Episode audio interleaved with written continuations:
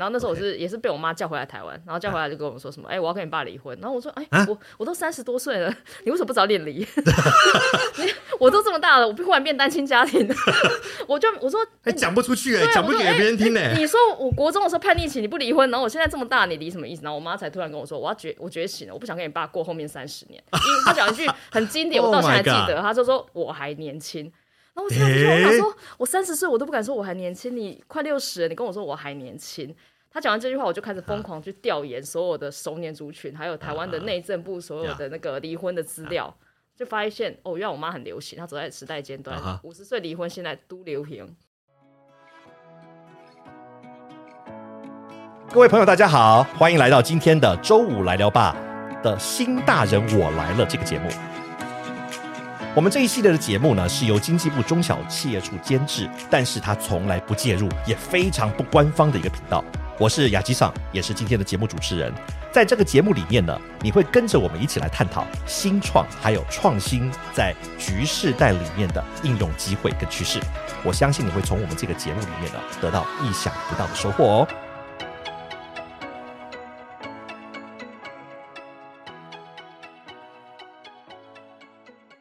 我们知道，呃，战后有个所谓的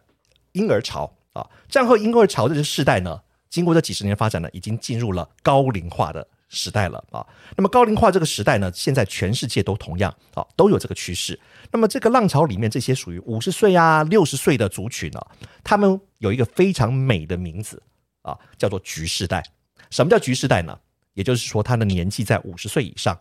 人生已经进入到另外一个阶层了啊。它是类似像。呃，人生里面的季节里面的秋季啊，那么枫红灿烂，非常 colorful。那么他们以前我们在企业在谈很多的市场定位的时候呢，经常会忽略到这个族群啊，他们不是我们主要要 target 的消费者族群。但是这个族群非常有特色，他们不但教育水准非常高，储蓄率也非常高，经济自主性非常高，而且非常重视学习，也很重视生活的品质。那么这个族群呢，应该是一个不错的市场吧？啊，那么慢慢我们开始在注关注到局势，在这个市场包含了他们的生活的形态，包含他们的商机，都是我们企业界应该重视的一个呃族群啊。那么今天呢，我们来仔细想想看，有一天我们都会慢慢的成长，我们也可能会变成局势代的一员。那么在局势代的这个族群里面呢，我们得想想看，如果每天早上起来，哎，如果我们不上班，不用上班，你每天起床，你就开始想。今天有二十几个小时你要度过，你到底怎么生活？这是一件很头痛的事情，而且未来可能还有数十年的时间还等着你啊！我们现在人的寿命都越来越长，所以这如何去排遣、如何安排我们的生活，这变成一个很重要的课题。那么今天呢，我们就特别邀请到了一家公司，他们跟局势带的这个商机就非常的有关。那么今天我们邀请的这家公司叫做安可日子。他的创办人呢，就是感受到他自己妈妈在子女长大之后呢，哎，就可能有一种小小的失落感啊，在社交上面呢，好像过去为了子女家庭牺牲掉的很多的这些的朋友，现在要重新找回来，还需要一点点时间跟力气。所以，呃，我们安可日子的创办人他就想说哈，能不能帮忙妈妈能够重新跟人群来做连接，而能让帮忙他们能找到重新找到共同嗜好的好朋友，那么。让他有期待自己的熟年的新生活呢，能够更丰富、更圆满。那么，所以他很特别哦，他成立了是一个呃公司，而且还开发了一个 A P P，非常厉害。这个 A P P 呢，在二零二零年的六月的时候开发，隔了几个月，在第二年的二月就获得了台大创创加速器，还有联经出版社他们共同合作的一个企业垂直加速器，他就入选了。那么五月份呢，还拿到了天使轮的投资；八月份 A P P 就马上上线了；九月份就拿到了 Google Taiwan 的 Project Hatcher Mentorship Program 的创业团队。这个步调是非常的快的，这是一个新生代的一个速度啊，非常快的速度就开始建立他自己的事业的版图，而且在这个。熟龄化的时代里面呢，找到自己的定位。那么今天呢，我们就非常高兴邀请到了安可日子的创办人林怡静 Jingle 来跟我们大家聊一聊。让我们欢迎怡静，怡静你好。嗨，Hello，大家好，我是 Jingle，今天很高兴可以来参加今天的访谈，谢谢。啊，怡静，我知道现在在市场上面啊，在熟针对熟龄这个市场这个世代，呃，你所建立的这个安可日子，应该算是一个蛮具指标性的一个社交平台哦。那很特别哦，在江湖上传闻，你有有三维的这样的一个思维哈，你有为活动，有为社群，还有为学习。啊，这是你自己的一个新的商业模式啊！我想知道一下啊，这三三维是什么东西啊？那你又一开始到底怎么找到这一群的熟龄的朋友们加入你的平台？因为不容易啊，我们知道他到处都是啊，我也是啊，你要怎么找到我？我想听他。听听看你你的做法。其实以台湾目前的市场概况来说，三走在路上三个人应该一位就是熟年族群的，对，所以要找到他们其实没有想象中那么难，而且他们很健康的在路上走来走去。其实在线下你很容易就看到他们。那再回到线上，其实很简单。我那时候其实就是在台湾最大的社群平台，最多人玩的其实就是 Facebook。Facebook 对，那 Facebook 就有很多人都会戏称嘛，Facebook Facebook 现在是。不是年轻人在玩的，对，年轻人听说到跑到 Instagram 啊，或者抖音啊、TikTok 里面去了，对对对，YouTube 等等的地方。那其实中年族群他们蜗居在呃，不管是 Facebook 上面的社团啊，或者是呃 Line 上面的群组，其实非常的多。但因为他们都是封闭式的一些 group。所以其实说在，我一开始在渗透的时候也比较麻烦一点点，就是比较难去。哎，你要乔装打扮嘛？哦，当然要，我还用过我爸爸妈妈的照片假装混进去。对，然后我也有上过国外的 dating app，然后就是用我妈妈的照片说，哎，我要来交朋友，就是用这种方式去去探索，去看一下他们到底想干嘛。他们要是给给老爸看到就不得了了。对啊，就想说哇，真会离婚的那一种。对，就是一开始我先渗透这些社团，那我基本上光在台湾哦，这也是讲中文繁体中文的部分，就找到一百多个类似的，就是关于熟年族熟龄社团。对对对对对，他们的名称可能就是五六年级生一起出去玩啊等等的这些名词，然后你就可能大概这地方你就找到他们，找到他们之后，我就会渗透进去去窝在里面，就是去看他们在干嘛，以及他们呃会想做什么样的事情，怎么交朋友。那三维其实也在这个过程当中探索出来，就是我发现他跟年轻族群比较不一样的地方，就是他们要的东西都是微小单纯的，比如说微活动。他不要那种很大的那种 campaign 的活动啊，大家出去参加什么音乐季呀，然后去去干大事啊，参加什么高端论坛，不要，他们要简简单单小小的，一起去爬个山，今天下山之后大家一起分呃一起解散，就这样很简单。啊对，那微学习他们也不要那种我要考法官、会计师那种大型学习，不需要了，不需要，因为他们已经退休了，他们不需要了，他们要的学习很简单，比如说今天学插花，后天学冲咖啡。这么小小的，对。那为社群的话，他们也不要那种很大型的，什么福伦社啊、交友联谊那种很重的、很 heavy 的交友关系，或者是很商业关系、很利益导向关系。他们要就是很淡淡的，有共同的兴趣，一起去参加这样子的活动。君子之交淡如水了。对对对对对，就是结合一群就是有跟我有共同兴趣、共同话题的人，然后聚在一起，然后变成一个小小的社群。这也是我们后来慢慢奠基我们平台的一个模式，三三维的部分。OK，那这些的。呃，熟龄的朋友们哦，你透过你这样的方式让呃带找到他们，而且让他们加入你的 A P P 这个平台里面嘛。是。那我相信这些呃学的这些的熟龄族群哦，你给他一些的课程或是一些活动，那么。他们不一定会想要啊，因为他们的喜喜好其实蛮分散的啊。这个也是。那你你怎么去给他们东西？那如果他们觉得新鲜感，刚才讲的，对，今天学这个，明天学那个，新鲜感没有了，那你怎么去适应他们？我们后来其实一开始我们平台就走 UGC 的路线，就是你们自己发起活动、发起内容、发起。哦，他们自己发起。对，这些都他们自己发起。那在发起的过程中，果然也遇到像您刚刚说的，他们有些发起的东西他们并不喜欢。就是有一些 user 发起的，比如说今天发起下午去喝咖啡聊塔罗，嗯，结果发现其他的粉粉丝们不喜欢。OK，在那个过程探索当中，我们就发现说，哎呀，我们需要很多像这样的粽子头发起，说，哎，我今天这边有喝咖啡，明天那边有品尝美酒，那边也有就是登山登登山内容等等这些东西。所以也因为这样，我们就发现粽子头太少了啊。对，意思就是你的内容不够多元，然后花样不够多的情况下，这个平台的流失度就会非常的高。哎，等于说你在培养他们的 KOL 了。答对了，就是哎，你你很懂吗？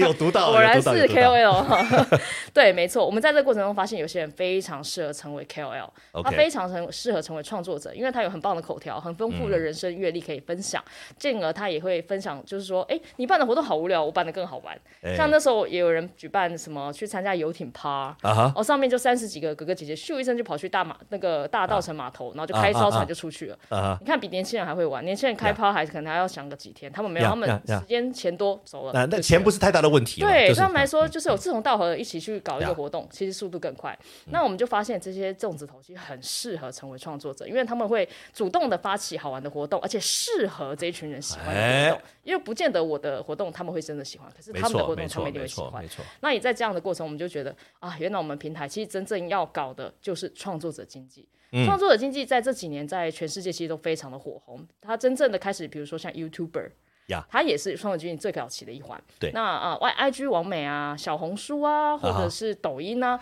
这就有非常多的创作者的身影。那我其实真正想打造的，倒也不是说呃，一定非得他年纪应该要几岁才有创作能力。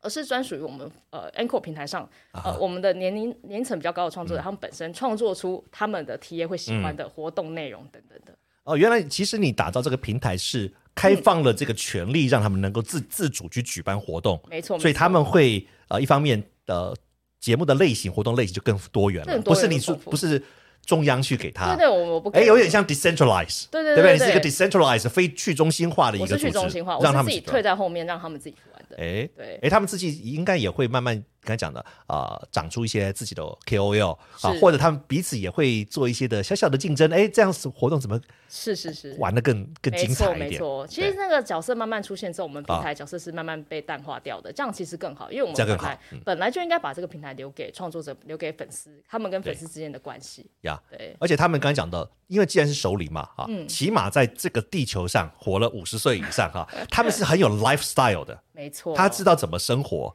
是啊，哪些地方好玩，这个就是跟年轻创作者最不一样的地方。像哎我们年轻创作者，啊大概一个创作者开两个账号，一两个人设，已经算是蛮多的了。因为说实在，你才二三十岁，你能够 经历什么，啊然后可以分享多少东西，其实大概就是他的一两个人设。但在我自己跟我们的平台创作者相处的时候，我们就发现，天哪，果然。吃过的米还是有差的，而且一个人设起跳都是三种以上，他可以同时是导游带你出去玩，也可以同时是个瑜伽老师，然后一起做瑜伽，也可以同时在教你塔罗、身心疗愈等等的各种面向。那因为面向越多，就代表着内容越多，内容越多就代表着吸引的粉丝跟流量就越多。也代表他们的化学反应会更多，没对对？错，那进阶的你就可以听到变现的部分，就这个商业模式就在这样的建立环封闭环中就行起来了。OK，很有意思的一个模式哎、嗯那我们知道刚才讲到了哈，这群的首领的朋友哈，我们讲局世代的朋友们啊，他们不管是现在还在工作，或很快的未来他们马上要退休了啊。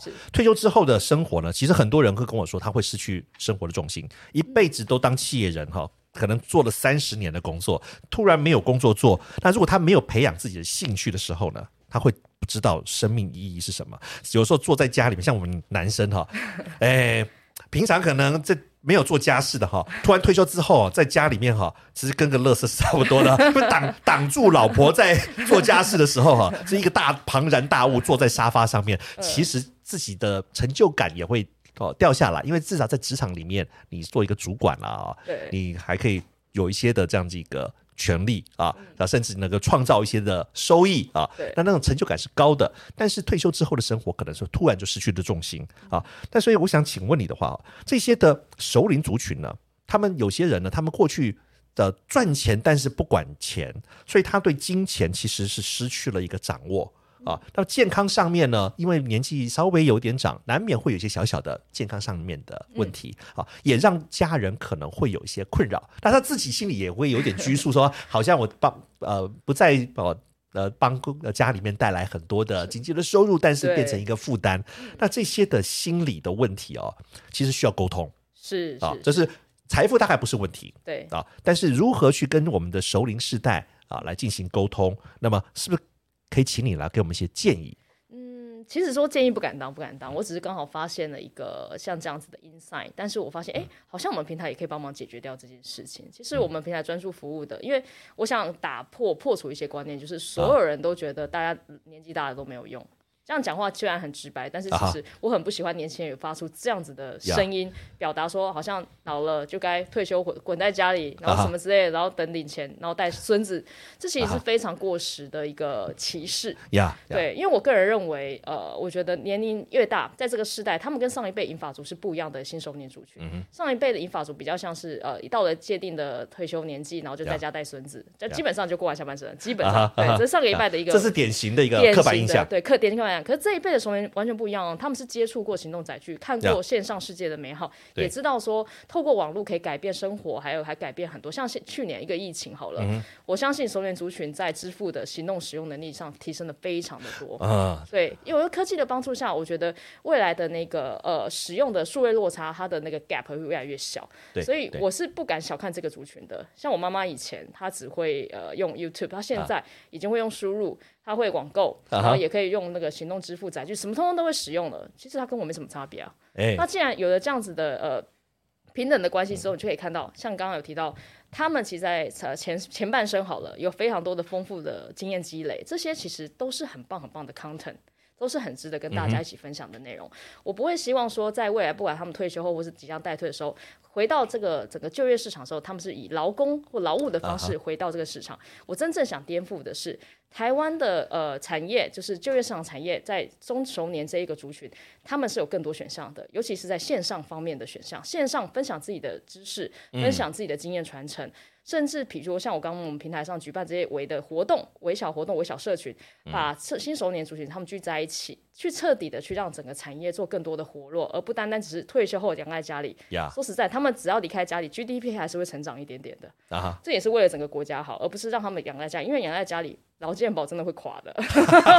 讲的也是我们要养啊，我们年轻族群干嘛去歧视他？不如把他们叫出来啊，对不对？把他们叫出来，他们去当网红，也可以帮家里分担一点工作吧。哎，真的，以前以前我们刚才有聊到嘛，哈，就是呃，我们的熟龄世代哈，对我们嗯年轻这世代来讲，可能有人会觉得他一直在讲他以前的丰功伟业啊，哦，好像唠叨啊。那以前呢，觉得啊，这个东西没有什么，但是因为我们现在一个是一个网络的世代啊，是。那自媒体也非常的蓬勃哈，这些的 content 都可以变成很好的内容哎，我我都直接像跟我的那些冲者讲说，你你你你，与其现在唠叨，啊。我会建议你一边唠叨一边录下来，对对对对对。我可以帮你这变成流量，流量还可以变现流量变变现，对你不要就只是纯粹唠叨，我我你我可以让你唠叨全世界，啊啊唠叨完全世界，你还可以赚钱哦。哎呀，本来是打算要唠唠叨的，结果你说，哎，这就他妈得，我们先准备好哈，哦脚本脚本先弄好啊，那我电电脑设备准备好，你再开始唠叨，对，都冷掉了。对不对对对，而且不小心一唠叨可以唠叨一百集，然后这一百集只要是 content 就有赚钱的机会。啊，这个哈，其实带给我们很大的启发哈。嗯如果你觉得哈有人唠叨哈，就说哈，我们来录节目。哦，这个压力很大呢，还是我不要说好了啦。这个其实还衍生出另外一个商机哎，就是说，哎，你把你的经验分享出来，好，比如说以唠叨来讲，你把你的唠叨一分享出来，那紧接着他们就说，真的要唠叨吗？那我妆法要塞一下，啊真的要唠叨吗？那我要录哎音室，真的要唠叨吗？我需要一个打造我的那个团队。像我们 M Co 来讲，我们自己本身就像这样运营团队，专门在扶持这样子的小网红，想办法把它扶持成大网红。呀在这个过程当中，其实对我们来说也是另外一个商业的服务。对，嗯所以刚才讲到哈，为活动、为社群、为学习，嗯吸引到了这群熟年族群哈，你在把培养他们成为网红了。没错，你哦，你真的好会带梗哦，哎真的啊 要把我我要讲的都带出来啊，真的，那我太太有太有灵灵感了哈。没错，我们要的就是伪网红，因为只有伪网红啊网红才是未来的。刚刚提到的是人口的趋产业趋势嘛，现在我可以延伸去分享说，其实这是未来的行销趋势。对对，微网红未来为什么是未来行销趋势？因为其实现在大网红很多嘛，KOL 很多但是其实未百万来。流量的，对对对对，但大家我相信很多老板、企业主、品牌他们在做投放的时候也有发现，流量网红可以 drive 很多流量进来没有错，但是没有办法转单。啊，对，对，所以有不少这样的声音。啊对，这样的声音其实，在行销圈应该是蛮多人都知道，所以其实这几年 KOC 就是小小的啊奈米网红，已经慢慢正在崛起。是像我们的平台，我们为什么要养微网红？就是因为我们要去想要在做更多的商案借接合作的时候，其实流量小的比那种微网红，其实更可以让企业主得到青睐。没错，而且更精准对，没有啊。它对好，它而且是那个流量哈是没有水分的。对，没有灌水的它因为它是扎扎实扎扎实实的用碎念、用唠叨引来的粉丝跟呃内容，可以让他们的那个后凝聚力是更强，。对真的是铁粉。是铁粉，铁粉他他竟然都会听你顺练一集，一定会听到一百集的。这样哎，对哈这个这个如果真的做起来，其实对于未来的行销趋势是很不一样的。啊，那你打算哈跟年轻世代怎么来沟通，跟他们请他们重视这个商机？其实说年轻世代嘛，嗯其实我觉得，我相信现在应该很多很多企业都很关注这个区的，因为就像我刚刚前面提到，走在路上三个人就会撞到一个中年族群。你身为一个呃企业或是平台或者产业者，你不可能不重视。但说实在，大家还是停留在比较旧的思维，就觉得这群人就是大部分都是靠近生老病死的老病死那边，就比较对于他们的健康的心理状态是比较少去琢磨的。其实我会比较呃呃，就是呼吁大家，就是去关注这些更健康的新手年族群，啊，他们真的没有你们想象中的老。好好，对，这是一个很重要的观察点哦。当我们考虑到、思考到这些熟龄时代的时候、局势代的时候，我们很多的关注都是在健康上面可能出问题的。是但是其实我们现在哈、因为医药医药的进步啊，或些其实大家也很重视养生，所以健康的局势代、健康的熟龄其实蛮多的。其实才是你路上撞到，大部分都是。大部分 在路上看得到，其实都都都还蛮健康的啊、对对对对所以这个族群啊，除了他们很乐意去学习新的事物之外，是。那么他们慢慢进入退休年纪之后呢，他们其实也也不希望只是呃停留在家庭啊、也也不只是在过去缅怀过去的学校的生活，他们其实是希望用刚才讲到了，他们过去的阅历、他的资历、人生经验，他是能够回馈社会的。回馈社会不是一定只是做劳力的工作而是他最重要的资产就是他的知识、他的经验。那么我知道你们在网络上面有看到，你们有办一个活动啊，你们是征集一些的创作者是啊加入你们的团队。那有一点点这样，刚才讲的为就业的这样的概有一点点概念嘛啊对。那国外有一个这样的平台，曾经就说出租退休的人嘛哈，嗯连首领版的人力银行这样的一个概念啊。所以我想请教你一下，你的这个平台哦，就叫 Anchor 这个平台嘛哈、Anchor 这个平台是当初怎么会有这样的规划的想法呢？其实一开始也是以出租这个观念去、啊去去看到的，就是发现哦，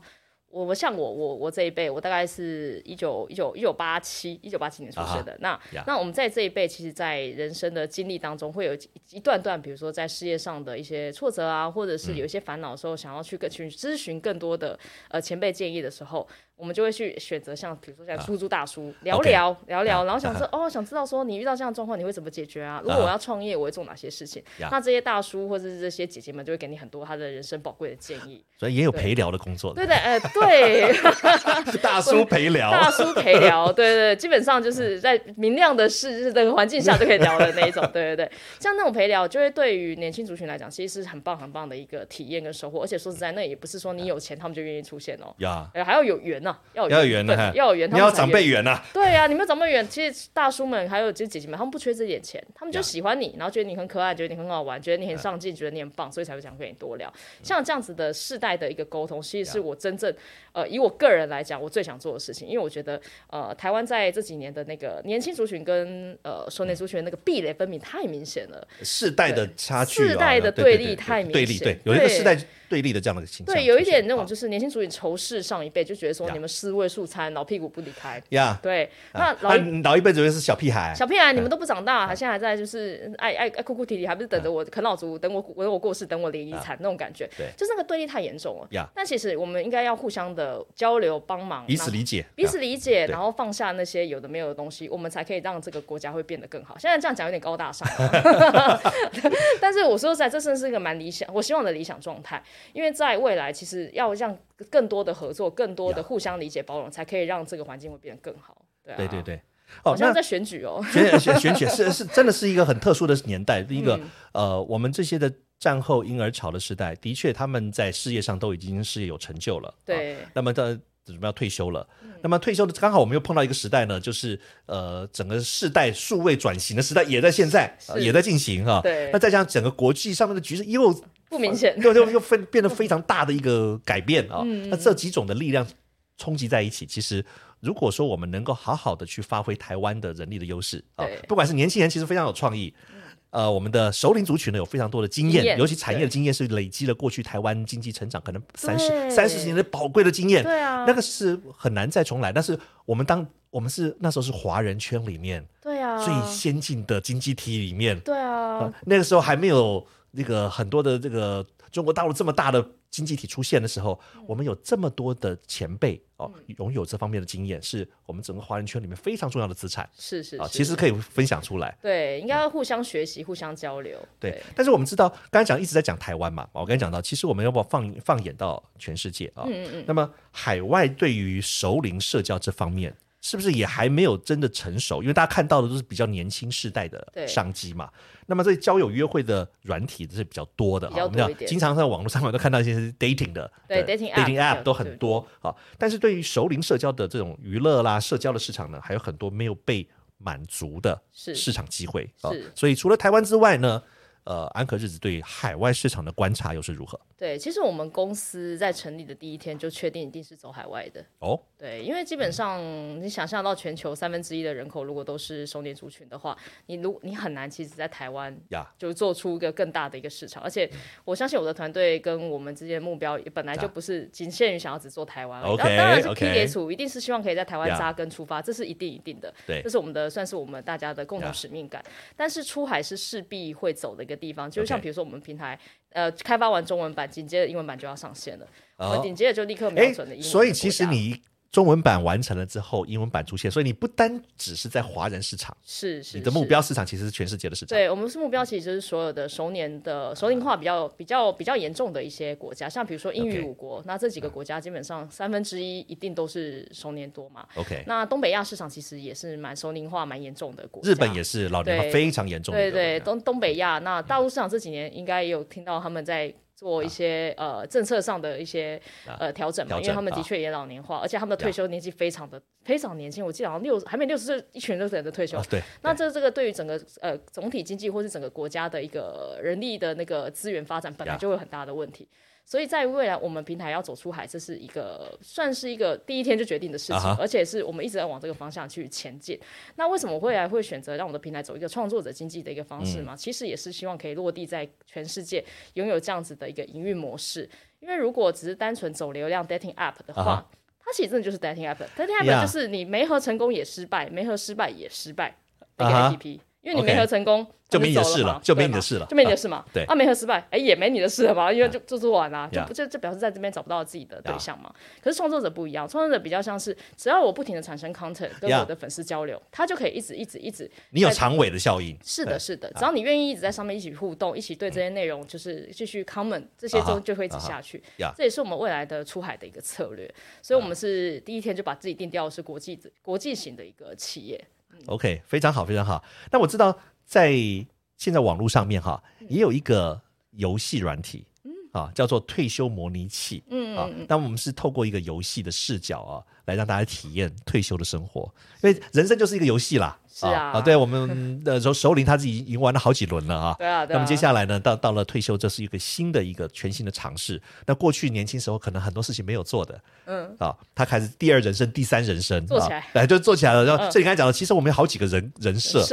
以前呢，因为不管是工作啦或家庭的因素呢，把那些的人设都先暂时隐藏了。嗯对对对。那么接下来，他接下来觉得说，哎，财，大解放，对，他解放了嘛，就是反正我也不。我不求人啦，财务上也可以了，小孩子也长大了，啊。也没我的事了对啊。我开始要做自己了啊。没错。那么安可日子呢，它本身就是建立在你刚才讲的，它其实就是一个社交媒介的串联嘛，哈、嗯。所以你除了发展这个 A P P 之外，那么你还有更多的价值服务会在你的未来的那个 road roadmaps 里面嘛？会会会。其实像刚刚前面一直提到创作者经济，在未来，其实像现在这几年，我相信这一年大家应该特别有感，不管是元宇宙啊呀、区块链啊、虚拟货币等等这些，为什么一定要在这个时间点，我先喊出创作者的东西，我得先做？原因就是这些都是我未来我的创作者他们必须会拥有。或是我们平台要给予的一个价值服务因为只有这样子，他们才可以服务他们更多的粉丝。啊哈，那他自己本身的内容、他的知识，才能够彻底的在我们平台上实现变现这个这件事情。对对，那所以刚刚有提到说，像这样的状态，你说我是 Web 三点零吗？我不敢这样说，我只是说还在路上。对对对，我们对跟今天讲了，现在是我们从 Web 二点零要准备到三的路上，所以是 Web 二点五。二点五，二点五啊，所以这这些都是未来的新趋势嘛。刚讲元宇宙、区块链的应用、NFT 的应用，都是在帮 N 用这些的数位经济去帮创作者赋能，所以是这部分你也会用在你未来的计划里面。没错，OK，因为我们整个平台其实就是为了创作者跟粉丝做服务，所以基本上只要是他们要，只要是为他们好的，我们都还是会以他们为优先。那倒倒也不是说我不我都不缺钱呐、啊。应该是说你先有他们，才有呀后面的这一切，把他们先伺候好了，把他们先照顾好，把他们的需求先填满了，我后面再去想说，哎，那我可以通过什么样的商业模式变现？对，OK OK，好，很精彩哦。怡静刚才提到了一系列哈，他在安可日子哈的初衷，又谈到了你做的是内容，还有未来的计划，包含了台湾跟海外的一些计划。那么整体来讲，我们今天的主要的目标就是中高龄这个首领族群啊。是。那么这个族群呢，是我们所看到，不管是在台湾、在日本、在中国大陆或者欧美，都在不断扩大的一个族群。那这个族群的。整个的市场，你对这个整个市场，你还有什么样的期待跟看法？整体来讲，再请你再帮我们再梳理一下。其实这整个市场，大家以前在前就前面这十年好了，这十年大家在做产品，就 A P P 这件事情的时候，第一个想到都是用户在哪，用户要什么，嗯，然后还有流量等等这些。其实我觉得这几年已经慢慢在翻转了，流量已经不代表一切了，因为哦，流量不代表一切了。我觉得不太精准的流量才是重点，因为精准流量你才可以有后跟后面更多变现嘛。是，所以流量大，你要花很大很多很多的钱把流量砸起来，那时代我觉得已经彻底过去了，已经过去了。对，因为我们要对企业主或者是对广告主交代是更精准的，而且是更好的品质更优秀的流量。那在这样的情况下，其实再用以前那种大钱把用户砸进来，其实已经不太需要了。而且说实在，我的用户。满街可见呐，我何必花钱那么多钱把他们骗进来，然后去做他们不想要的东西？而不用再做流量了，就对了。对，其实我应该要精准。对我既然是为了精准，我要服务的人就不单单只是用户，因为服务用户这件事情就交给专业的创作者他们去服务就好了。我的工作应该是好好的专注的服务我的创作，让他们可以在上面赋予更多的能力，然后可以创造更多的价值，让他们可以去服务粉丝。这是我觉得在未来的五到十年会比较不一样的地方。哎，你刚刚讲到了，其实你是在帮这些的熟龄创作者去服务他的粉丝。对，我要教他们怎么服务粉丝，教他们怎么成长为一个网红，教他们怎么做价值变现，教他们怎么让。呃，在第三人生里面选择到呃全新的人生的开始啊，sounds great 啊，感感觉上我应该加入的感觉，有没有骗到你？有有有有有，我今天就来骗你，有打有有打到我了，有打到我了。呃，作作为一个呃局世代的人来讲啊，今天呢，我们是我是来采访一下安可日子啊。那么听着听着呢，觉得自己就对号入座了哈，好像我不加入不行了哈，好像我没有加入的话哈，我好像就不是一个属于熟龄的创作者这个位阶了哈，好像应该要拼一下才对啊。我的品牌被把它贴起来了。哎，这个标签要贴上去哦，对对对，很重要。好，非常感谢我们今天一静哦，帮我们分享了有关于熟龄世代、有关于局世代的一些商机，还有他的对这个世代的一些看法。谢谢一静啊。那么今天我们这个节目啊，跟一静的访谈就这边告一段，就告一段落了啊。那么今天呢，我们呃的各位的听众朋友，如果对今天的节目有任何的回馈，欢迎留言给我们，同时给我们。评分五颗星评价好不好？哇，五星好评，五星好评哈！或者你可以直接搜寻“周五来聊吧”的粉丝专业跟我们互动哦。啊，好，最后哈，还有最后最后最后最后，不要忘了哈，这个这个季度哈比较特别，我们是双周秀 啊，双周更啊，双周更新哈，我们下下周才会再上一集新的节目。那么谢谢各位朋友今天线上的时间，我们下下周再见喽。妈妈有的地方去就好了。我目标就是我妈妈有地方去，不要来烦我就好了。要不要离婚随便你们，反正你交到朋友就好了。对 啊，后来也没离婚啦。我搞了这么大一出，结果他们也没离婚，气死我，浪费我的时间。因为那时候很多投资人都问我说：“你干嘛出来跑回台湾搞这东西？你在大陆不是挺好的？”原来在哪里？在北京，在北京。对啊，然后他就总部那边喽。对，在总部那边啊。你干嘛回来？我就为我妈爸妈离婚跑回来啊，结果我现在搞了这么大一出，就我爸妈现在不离了，和好了。你就 为谁辛苦为谁忙，我自己都搞不清楚，气死我！然后现在发现创业真是一个不回头，你知道无法回头的路，不归路，不归路，你没办法回头了。我现在想要回去上班都不行嘞，所有人都不会放过我，说你不能回去上班，请你把这东西做完再回去上班。啊，对啊，完全不归路。我还记得前几天我填写台大创创的一些资料，就问我说：“哎，如果你创业失败怎么办？”我说。我不想回去上班，所以我必须要成功，我不能失败。因为我说我们整个团队没有人想回去上班，大家都想要快点成功。这这个就是现在很多的台湾的企业的问题。嗯，因为很多有想法、原创性的年轻人，他不会进入大企业工作。真的。